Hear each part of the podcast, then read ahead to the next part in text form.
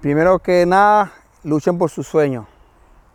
Este, hay muchas cosas que deberían de hacer, estudiar, amar a la familia, este, siempre estar enfocado, no ir por los malos caminos, aprender las cosas buenas.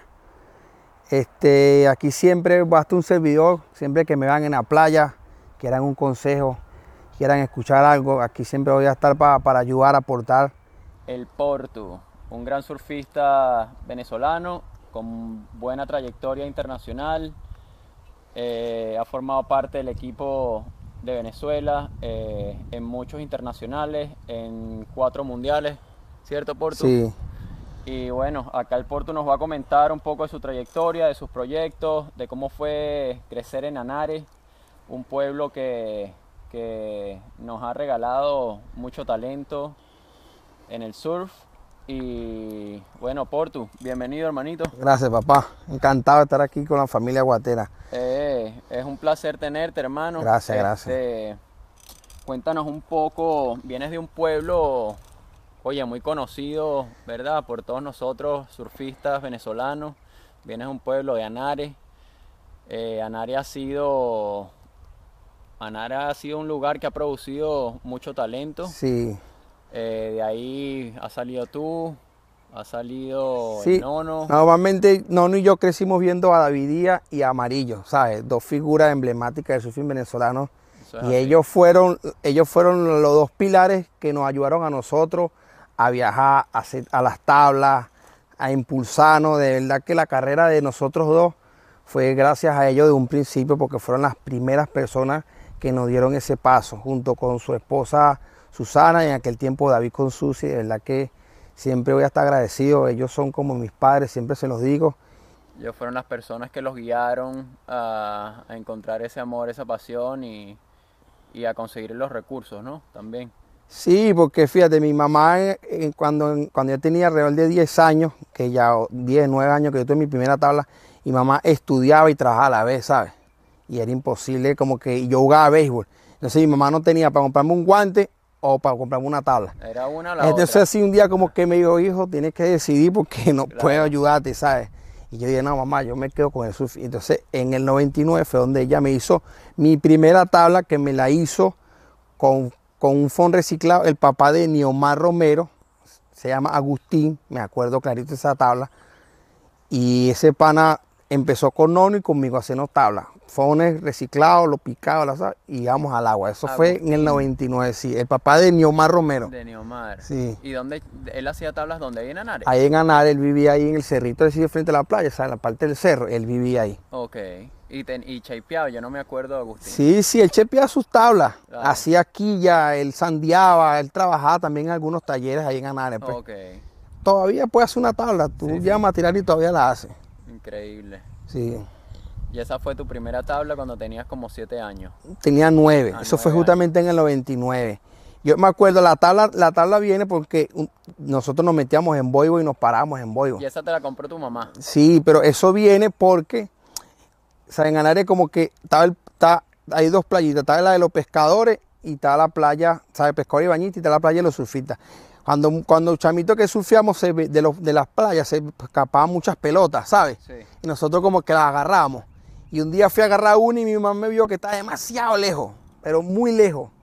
Y ella como que sintió miedo y cuando salí yo tenía un boibo de eso de, de anime. Claro. La agarró, fue un serrucho. Ajá. La cortó. Me dijo, ya no vamos para el agua. Y eh, obviamente me escapaba, pues. Claro. Cuando mi mamá no estaba full, cuando llegaba ya estaba en el agua. Y mamá vio tanto, que estaba yo ahí, tanto, Tanto amor, tanto. y me dijo, no, hay que, hay que hacerte una Hay tabla. que comprarte tu Y ahí hablamos con Agustín, Agustín nos ayudó y ahí creció la primera tabla. Tu- tus, primeras, tus primeros pasos en el agua fueron a la edad de que de... ¿A qué edad empezaste a surfear tú? ¿A qué edad te empezaste a meter al agua? yo me empecé a meter, es que yo vivía justo frente a la playa y junto al río. O sea, Claro. yo, yo de que me acuerdo, yo siempre estaba en la playa, siempre. Claro. Obviamente, mi primero, cuando yo tenía 7, 8 años, yo me metía, pero era con un boibo prestado, Claro. con una tabla prestada, pero ya yo tenía 7 años, 8 años, ya yo estaba metido en el mar. estabas en el- o sea, que tú empezaste a surfear, o sea, en ese contacto con el agua a los 7 años. Y a los 9 tuviste Ya empecé a- y empecé a competir. Obviamente después en el 99 pasa la tragedia y ahí duré como dos años un poco aislado porque me fui a Margarita y allá estuve como un año aislado y ahí fue como que me contactaron unos amigos, pero eh, Pedro Narváez me contactó y él era el que me iba a buscar para la casa y me llevaba a surfear. Y Margarita vivía alrededor de dos años. Ya en el, 2000, en el 2002 ahí ya empecé a hacer nacionales porque me devolvía a, La Guaira y ahí sí empecé a hacer los nacionales, con el, con, corriendo con el Estado Vargas obviamente. Que de hecho esos son uno de los recuerdos antes de yo venirme a los Estados Unidos, que yo me vine en el 2000, yo me recuerdo haber competido, haber hecho una válida eh, en Venezuela, en Carúpano, que fue una válida que yo creo que todos nos vamos a recordar, de esa competencia. Imposible, imposible olvidarse. me acuerdo que vi muchos, muchos usando medias panty para la agua mala había muchas aguamalas eh, y esa fue la primera vez que yo te vi y te vi al y vi al nono y wow, ya, o sea, sabía y tenía fe de que iban a ser prospectos internacionales y, que iban a sacar la bandera en alto por, por, Venezuela porque lo pude, lo pude observar en esa, en esa competencia. Ya venían, y lógicamente pues venían de la mano de, de Pedro ¿verdad? De Amarillo y de David. Sí, sí. estaban ahí, eran sus pupilos. Sí, sí, sí. Básicamente, sí. Pero esa competencia, hermanos, bueno, si te recuerdas bien, habían, estaba pero minado. Minado, minado, me acuerdo clarito. Salimos más picados que bueno. Yo no sé ni cómo hicieron esa valía, en verdad, porque era para cancelarla. Era sobrenatural, está ahí. Sobrenatural, sin duda. Era muy, era mucha demencia. ¿Qué, lograste en esa valía? No me acuerdo muy bien. Ah. Tú competías en infantil, ¿no? Sí, algo así. No, no pasé ni, ni un hit, me acuerdo. Oh, no, no, no. Me fue muy mal. Era mi primer evento fuera de mi casa. Claro. Y mi primer nacional. No, no, sí recuerdo que no nos avanzó, creo. Yo creo que no nos llegó a las finales, pero no recuerdo exactamente. A él sí le fue mucho mejor que a mí. Sí. Sí, wow, vaya válida, hermano. Me acuerdo con mucha claridad. Entonces, a raíz de. Ok, ese fue tu primer nacional, ya tendrías que como 12 años. Sí, como 12 años. ¿Seguiste haciendo nacionales? Sí, mucho, hice muchos nacionales, mucho. Ah, ¿y cuál fue tu primer viaje internacional, tu primera competencia? Mi primer, mi primer viaje internacional fue en Colombia. Un alas que hicieron en Colombia, que no sé si recuerdan que fue un alas que suspendieron por falta de ola como en cuarta ronda, no había nada de ola. Pararon el evento y como que decidieron repartir el dinero. Yo me acuerdo de ese viaje clarito. que todos ganaron. Todos ganaron, los que ya habían avanzado hasta allá, obviamente. Yo ese viaje me recuerdo clarito porque nos fuimos en autobús y el chino Benítez era el representante de Nono y de mi persona. Nada más y nada El chino Benítez fue el que nos llevaba así en el autobús y de vuelta. Yo me acuerdo que de regreso a Nono le fue mejor que yo también y no nos siguió a Panamá y yo me regresé con el chino otra vez en autobús. Y no nos siguió a la otra competencia. A, la otra, sí, el otro, la otra parada. Había hecho algo de dinero, sí. No, no, tenía 14, 15 años. Y obviamente en Colombia las alas estaban así. Y le fue muy, muy bien, pues gracias a Dios. Qué divertido. ¿Y después de ese evento seguiste haciendo los alas? Sí, muy pocos, con esa edad muy poco, porque no tenía, en ese tiempo yo no tenía un buen patrocinante, no. Y así ya con, con los ese, al, año siguiente entramos a la selección de Venezuela y empecé a viajar a, los mundiales, ahí tuve más ayuda, me, empezó a ayudar Quicksilver junto con Riff, ahí sí me empezaron a pagar algunos viajes y ahí sí empecé a hacer un poquito más el evento alas al circuito, pues. Muy poco, pero sí, ya cuando... varias etapas. Sí, ya cuando tenía 17, 18, ahí sí lo hice completo, casi todos, todos los eventos al año sí lo hacía. Qué bueno, Porto. Eh, Cuéntanos de esas experiencias. Sé que has participado en cuatro mundiales. Cuatro mundiales como junior. Como, Open hice varios también. ¿Mundiales? Sí, hice muchos como Open también. Cuatro fueron como junior y fueron como cuatro más como Open. ¿A, qué edad hiciste tu primer mundial? Mi primer mundial lo hice a los 15, eh, justo aquí en Estados Unidos, en, en Huntington Beach.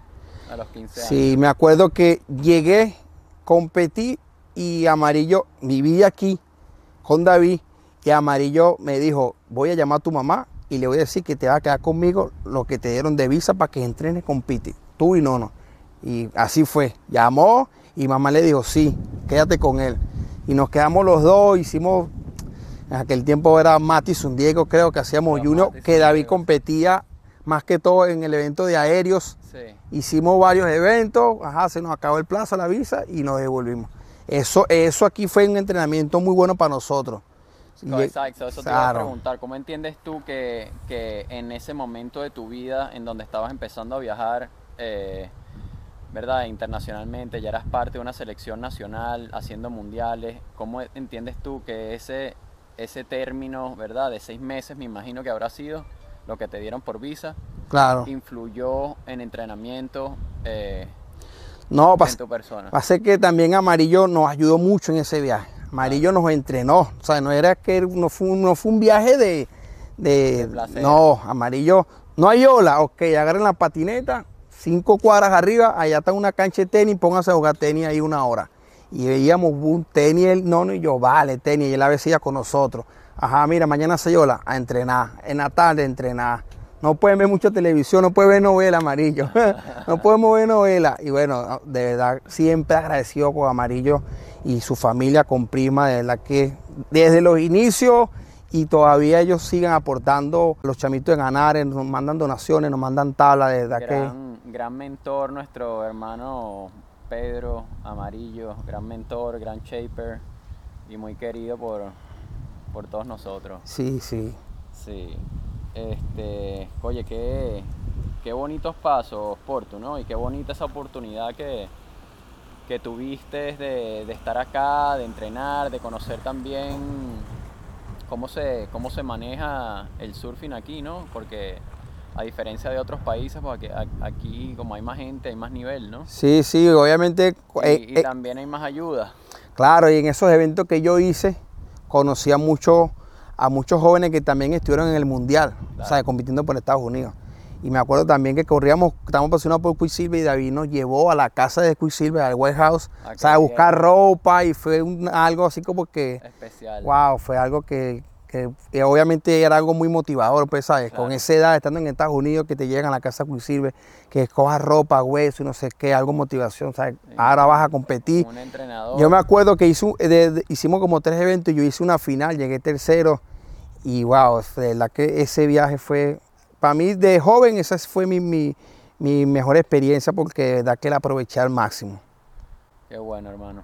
Qué bueno tener esos recuerdos y, haber tenido también esa, la oportunidad de, de formar una base, ¿verdad? En lo que fue tu, tu carrera como surfista. Creo que eso te dio, te abrió las puertas a, a verlo de otra perspectiva, ¿verdad? Sí, sí, claro. Eso fue, fue un, fue un plus muy, muy importante, poco, más que todo por la edad, pues, ¿sabes?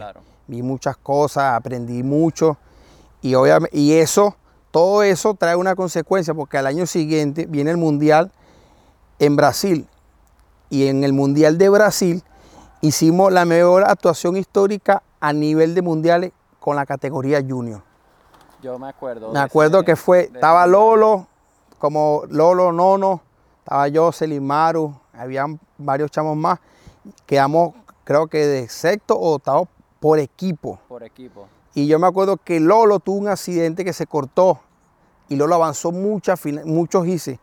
Que de repente si Lolo no hubiese tenido ese accidente, Lolo estaba cortado en, los brazos, en los pies y eh, obviamente se le hizo un poco difícil. Claro. Pero ese mundial para nosotros como Junior, ese mundial fue histórico, histórico a nivel de, de resultados, pues sabes. Y todo eso viene porque también nosotros nos quedamos aquí con los entrenamientos y todo ese tipo de cosas, pues. Claro, lógicamente. ¿Y ese Mundial de Brasil fue al año siguiente? Al año siguiente, 2006. Yo me acuerdo que en ese Mundial estaba Owen Wright, eh, estaba Julian Wilson, Alejo Muniz, en, en Junior. estaban Jordi Smith, estaba eh, Jeremy Flores. Imagínate. O sea, había muchos chamos que ahorita son City, allá estaban todos. Todos estaban allá, todos. Todo. En ese mundial. Todo. Me acuerdo que un mundial, eh, una categoría la ganó Julian Wilson, creo que fue la sub-18. Y en la sub-16 creo que la ganó el brasilero Alejo, creo. Alejo Muniz. Pero estaban 10 chicos que ahorita son City, en ese mundial. Muy, pero muy, había mucho nivel. Y obviamente nosotros también estábamos entrenados, pero, o sea, yo me acuerdo de aquel tiempo estaba el Young Guns, ¿sabes? Sí, los Young Guns. Y eran ellos, ¿sabes? Estaba ya Julian Wilson, el otro, el otro, y nosotros así como que, bueno, nosotros también tenemos ganas de llegar allá porque nosotros éramos Team Quicksilver, ¿sabes? No, ni yo. Entonces, no, no, esta es la oportunidad de que vamos a hacer un buen evento para ver si nos toman en cuenta, ¿sabes? Para que nos lleven. Y eso fue algo muy motivador y por eso avanzamos y avanzamos tantos hice. Muy bueno ese mundial. Qué increíble, Porto. Eh, después de ese mundial, me imagino que ese año, en el 2006, seguiste haciendo alas. Muy poco, sí, muy poco. Pero volviste a hacer la selección nacional para el mundial siguiente que fue en... Ese fue, ese fue en Portugal. Portugal. Sí, siempre como junior de los 15 siempre fui, fui selección hasta, hasta que salí a Open. Y saliendo de junior seguí en el Open también como por cuatro años más. O sea, salí selección de, de junior y continué en el Open porque siempre me mantuve muy haciendo buenos resultados, entrenando y siempre estuve también en la selección de Open, siempre. Como por cinco años más, pues. ¿Qué edad tienes ahora, Porto? 31. 31. ¿Y hasta qué edad competiste, eh, competiste internacionalmente como selección por Venezuela? Hasta los, hasta los 25. Hasta los 25. Sí. Ya ahorita como padre ya tengo... Después de los 25 te dedicaste a ser papá. Sí, no, bueno, yo fui padre a los, yo fui padre a los 20 años, que fue mi mejor año de mi carrera, que yo, sabe, que obviamente yo, yo, la, yo la titulo así porque fue mi, fue mi año de campeón latinoamericano junior y quedé tercero en el Open, que justo se decidió el Open hasta el último evento porque... del, ala, del ala, yo, que si yo entraba a la final del, del Open, yo podía ser campeón de las dos y llegué una serie antes de semifinal, que fue un evento en Playa Pantaleta que ganó Magno, que hicieron en Venezuela en Playa Pantaleta. Y bueno, como te digo, ya ahora me queda la parte de padre. Tengo un hijo de 10 años que se llama, se llama Jesús Sebastián. Ya lo he llevado, ya ha ido a varios nacionales, ya ha competido y ya estoy enfocado en él. Le, inculcaste la semillita. Está ahí, está muy motivado, está surfeando bien. Ahí está con Gilberto, le está haciendo sus tablas Gilberto. Este, también tengo un proyecto, lo que te había comentado, tengo un proyecto con Nono. Cuéntanos de ese proyecto. Tenemos una escuela, todo empezó como una escuela para trabajar, pues, obviamente. Una, una escuela para formar. Sí, y para dar clase a, los caraqueños es, y ayudar mucho a los niños. Cuando comienza la pandemia, obviamente todo, todo se cerró, pues, ¿sabes? no podía jugar fútbol, no sé qué. Entonces en Anare, como es un pueblo muy alejado, íbamos a la playa y no, ¿sabes? Como que no nos decían nada, gracias a Dios, pero sabíamos el riesgo que corríamos, pues. Ok, después como que abrieron las playas y muchos niños ya no están en el estadio ni en el campo, nada, sino que todos se fueron a, a surfear todo. Y entonces yo, decía, yo dije, no, no, aquí ya la escuela para dar clases privadas ya es todo. Vamos a, vamos a ayudar a estos muchachos. Porque era una tabla uno y el otro una hora y como que se la rotaban. Y entonces, bueno, ahí empezamos a hablar con amigos, a hablar con el otro amigo, ok, tú, los panas de Jaguaira, el otro pana, ok, mira, empezaron a, empezaron a llegar las tablas, ok, Amarillo donó tablas, el otro pana donó tablas, Yera me acuerdo que donó tablas, eh, Juan Pedro donó tablas, todo el mundo tablas, entonces ahora que todos los chamos tienen su tablita, los estamos ayudando, los aconsejamos, cuando estamos en Venezuela los grabamos, le damos algunas correcciones, obviamente los ayudamos allá a competencias, ir a los Caracas, ok, cuadramos un autobús, unas cosas, una comidita, algo, lo llevamos. Es un proyecto que nos ha tocado difícil porque cuando, cuando no nos está en Venezuela, yo ahorita estoy aquí, en Estados Unidos. Entonces, él está en Venezuela. Es como que no hemos coincidido los dos estando en casa. pero, pero igualito seguimos trabajando. De esa pues. manera, cada, cada, vez que alguno de ustedes está en Venezuela, está, está aportando. Correcto, sí. Ok, o sea que lo que empezó como una escuela de formación se ha convertido más en una escuela de surf. ¿Sí? Siguen formando, o sea, siguen educando a los niños en otros aspectos. Claro, claro, claro. Sí, sí. Ahorita lo estamos, ahorita le estamos llevando personas de otros deportes y, de, y de otras culturas y de todo. O sea, le hemos llevado eh, personas que son odontólogos, psicólogos, le hemos llevado a bolitas, futbolistas, para que le den charla de motivación, de cómo empezaron, de cómo fueron sus carreras. ¿me entiendes? Hemos, hemos, llevado a, salvavidas que le, están que le han dado algunos cursitos de, de primeros auxilios, o sea, lo queremos inculcar que sepan muchas cosas, que solo no es el surfing, estamos pendientes de sus clases, sus escuelas, que, ¿saben? Tenemos, así, tenemos un grupito de WhatsApp con los, con los representantes. Ajá, ¿quién nos ha dado las, las notas? El que se esté portando mal, la mamá reporta, hey, no puedes ir a la playa no puede surfear, está castigado, tiene que estudiar. Lo principal para, estar con nosotros en la playa es los estudios. Buenas, notas. Sí, los estudios. Siempre está ahí al pie estudiando. Ok.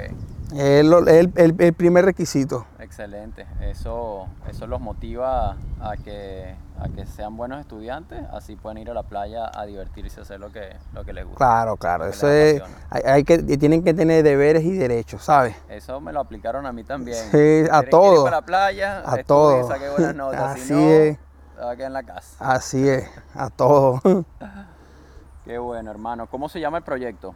Se llama Maniatic Surf School. Maniatic Surf School, ok, aquí me está, me hace recordar a, a una película, ¿verdad? Los Maniáticos, que tuvo, tuvo gran cobertura a nivel nacional y entiendo que esa película también los llevó a ustedes a posicionarse eh, a nivel internacional y bueno, y nacional también, a darse a conocer. Les abrió muchas puertas esa película, ¿verdad? Sí, sí, esa película se, se llamó Los Maniáticos. Los maniáticos. Era mm, Lolo, Nono y mi persona. Se trató de nosotros tres, hicimos, hicimos creo que dos viajes. Hicimos uno a Choroní y ellos se fueron a nosotros a un viaje a El Salvador a grabar. Ahí grabaron con algunos latinos también. Ese, ese video de verdad fue, fue un impulso muy grande para nosotros.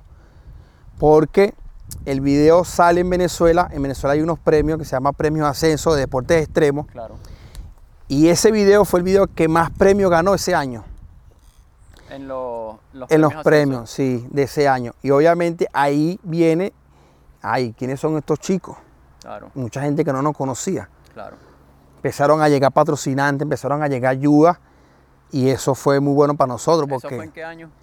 eso fue con- con- en, el dos- en el 2007. 2007. 2007, 2008, porque yo tenía eh, 17, 18 años cuando el video. Ok.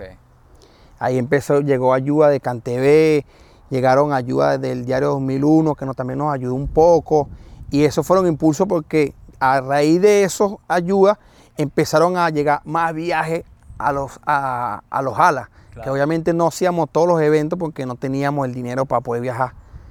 Y ese video de verdad que a nosotros nos ayudó mucho. Bueno, a, nos- a mí me encantó y todavía lo veo. A veces estoy así en la casa que quiero el video de surf y, y lo veo a veces para recordarme y, ¿sabes? Para ver ese- esa historia que hicimos, pues. No, no, definitivamente. eh, yo la primera vez que lo vi me causó mucha sensación, sentí mucho orgullo de, de ver que tres muchachitos, ¿verdad? De Venezuela, de la costa, eh, habían podido formarse como surfistas profesionales y, y, verlo reflejado ahí en un video eh, legítimo, ¿verdad? Eh, fue, fue, fue algo bien bonito. De verdad que, que sí, a mí me, me contentó mucho y me, me llenó de, de- de felicidad. Este, qué bueno, Portu. Cuéntame qué, qué anécdotas tienes así, algunas anécdotas de, de esos mundiales, este, algunas anécdotas que te hayan marcado la vida, que te acuerdes. Bueno, yo, yo tengo una muy particular que yo la cuento mucho, pero es como algo que me pasó que, que, que fue un momento de, de mucha superación para mí. Pues. Yo en, en un, no recuerdo exactamente el año, pero fue el Mundial de Santa Catalina. En ese Mundial, como seis meses antes, yo tuve una operación de una hernia inguinal. Duré tres meses alrededor de sin surfía y no me llaman a la selección porque no estaba al 100%. Claro, Pero cuando yo veo el viaje, yo digo, wow, todavía quedan tres meses para el viaje. Ya yo, ya yo puedo ir al agua. Entonces no me llaman y yo empecé a entrenar, empecé a entrenar poquito a poco porque era un proceso muy lento. Y yo dije, esta derecha, esta derecha se ríe conmigo. claro. ¿Sabes? Ese puede ser mi mundial. Y yo derecha, yo dije, no, tengo que hacer algo. Hice alguna llamada, llamada, llamada y no puedes, no puedes. Yo dije, mira hermano, hasta que me dijeron por último, bueno, si tú quieres va, ve al mundial, págate tus cosas, así, allá te vamos a chequear y si quedas en el equipo, entra. Y yo, Wow. así mismo, ok. No puede ser. Compré mi pasaje, me hice mis tablas, llegué a- de- por mi parte, me quedé O sea que eso te lo costeaste tú, tú- 100%. yo solo, sí. Allá llegué, me iba a quedar aparte, pero estaba David, no, no, vente, David, no, no, cáte aquí. Empezó el chequeo y Santa Catarina 5 o 6 pies y la historia cambió. Claro. Entré a la selección de Venezuela y yo dije, wow, esto de verdad, eso para mí es una anécdota muy grande porque, ¿sabes? Como que yo dije, como si no voy a este mundial, como que todo se me va a derrumbar, ¿sabes? Tanto tiempo sin surfear, a raíz de eso no fui a los Jalas, no hice los nacionales, ya había perdido, como que ni hice mi cupo en la selección que ya yo lo tenía. Claro. Porque ya venía haciendo selección de Venezuela y yo dije, wow, si yo no voy, de repente me va a costar mucho volver a entrar, ¿sabes? Sí. Porque tengo que sudar el doble, entonces yo dije, bueno, voy a sudar el triple, pero de una vez. Claro. Y hice eso, entré a la selección todo salió como lo pensé. O sea, y, y ok, bueno, me imagino que de los seleccionados que habían, algunos se tuvo que quedar fuera. Chaffer, se quedó fuera. El Sí, Chafiro. Sí. Igual ellos aceptaron de que yo fuera y me chequeara. Claro. O sea, ellos Todo aceptaron. Todos ellos aceptaron de que no había problema de que yo me chequeara en la playa junto con ellos. Claro. O sea, fue algo que se habló y ok, di que se venga, se chequee. Obviamente, todos somos amigos y Claro. todos sabemos que tenemos que buscar un buen resultado también por el país. Claro. Sabíamos que ok, somos cinco, no éramos seis, porque también estaba Joyce Delgado, que era un junior que lo estaban llevando también para que él agarrara fuerza y obviamente como un junior, como el mundial de ahorita que llevaron a, a Keoni Laza. Claro. O sea, era un junior que lo tienen ahí, lo tenemos como promesa. Ok, Sí. él también fue. Y entonces así como que, bueno, los mejores cuatro que surfen, esos son, ese es el equipo. Y así pasó y... ¿Y Joyce hizo no, no, no, hizo, no hizo Fue la selección, fue David, eh, Nono, Lolo y yo. ¿Y tú? Sí. ¿Y cómo le fue en ese mundial? No, no tuvimos un buen resultado. No tuvieron No, buen resultado. Como equipo así, individual tampoco. No, no, no, no corrimos con mucha suerte. Pero qué, qué bonita esa, ¿verdad? Esa visión que tú tuviste eh, y cómo la manifestaste. Tuviste que trabajar duro, tuviste que entrenar, eh, te tuviste que costear todo y en, en- en todo este proceso le estabas apostando 100% a que tú ibas a entrar en esa selección. Obviamente, yo dije, esa derecha conmigo se ríe. Exacto. Yo, ¿sabes? Yo amo una derecha. Y más si es una derecha así tan larga, ¿sabes? Sí. Un poibren de derecha. Yo nunca había ido a Catalina. ¿Y en, ese, ese, qué, en qué año fue ese mundial? No recuerdo muy bien. ¿Pero fue antes o después de los maniáticos? Después de no, ayudas? después, después, Ah, ok, que- o sea que después. tenías ayudas entonces. sí, sí, sí, claro. Porque me imagino también que habrás tenido que poner en la balanza, ¿no? Como que, oye, me tengo que costear todo esto y no es 100% seguro si entro o no, pero tú le Yo, apostaste. yo confiaba en mí. en Tenía, tenía demasiada confianza y obviamente no era fácil porque yo tenía dos meses surfeando, pero fueron meses como, como de aprendizaje. Claro. Porque lo que hacía era pararme, ¿sabes? Como que iba limpiando la ola, dibujándola, como que todavía no estaba para meterle. ¿sabes? Me ten- tenía dos no, meses. no estabas en timing. Tenía dos meses surfeando así, pero me quedaban dos meses más para agarrar fuerza y llegar al mundial. Claro. Y entonces empecé con un entrenador que me ayudó haciendo un poco de fuerza en el abdomen, la barriga, por- porque, por la, porque me metieron una malla por, la- por, lo, por lo de la hernia. Y, y el pana me dijo, mira chamo, sí, tú estás bien ya, ya puedes hacer fuerza, ahora sí comienza a tirar maniobra y, y bueno, Ya ahí fue. todo fluyó. Qué increíble, Porto. Eso, bueno, para todos aquellos, para todos aquellos que necesiten eh, un poco de confianza en, en ustedes, aquí tenemos un ejemplo perfecto del Porto, como, como el creer en ti te hace cumplir, eh, cumplir tus metas. Tener fe es importante y creer en ti, hermano. Wow, qué bonito. Sí, sí. Eh, verdad que sí, los que escuchan este podcast, con muchos va a resonar eh, esa experiencia tuya porque, porque sí, no todo el mundo tiene el coraje, ¿verdad? Claro, No todo el claro. mundo tiene el coraje de hacerlo y no todo el mundo tiene la fe y, y cree 100% en, en lo que puede, en lo que, en lo que pueden hacer. Así es que qué bonito, brother. De verdad que, de verdad que sí. Compartiendo acá con nosotros el equipo de Guatera Surf, hablando de surf, contándonos de tus anécdotas, tus experiencias, tu carrera como surfista. Eh, siempre manteniendo la bandera en alto, representando a Venezuela. Orgullo venezolano, papá. Gracias, hermano. Gracias por compartir. Gracias por la oportunidad. Ya, espero les guste la entrevista y nada, a surfear y a darlo todo y como te dije, por último hay que dar el conocimiento que aprendí todo a los chamos. Es lo que me queda ahora. Enseñar todo lo que tengo aquí, dárselo a los chamos y cada uno pues ayudarlo en cada cosita que puedo, que seguro yo sé que lo van a agradecer porque eso a mí me ayudó mucho cuando, cuando tenía su edad. No se diga más nada, mi gente. Hablando de surf, con nada más y nada menos que el Portu de Anare. Tengo un gran sueño que no lo puedo cumplir y lo quiero hacer es trabajar con la selección de Venezuela a nivel de junior para así aportar todo mi conocimiento que estuve en mundiales, en panamericanos, todo, todo, todo. Pienso que, que, tengo algo como una, como una deuda con el surfing de Venezuela, ¿sabes? Todo fino. Aquí, California.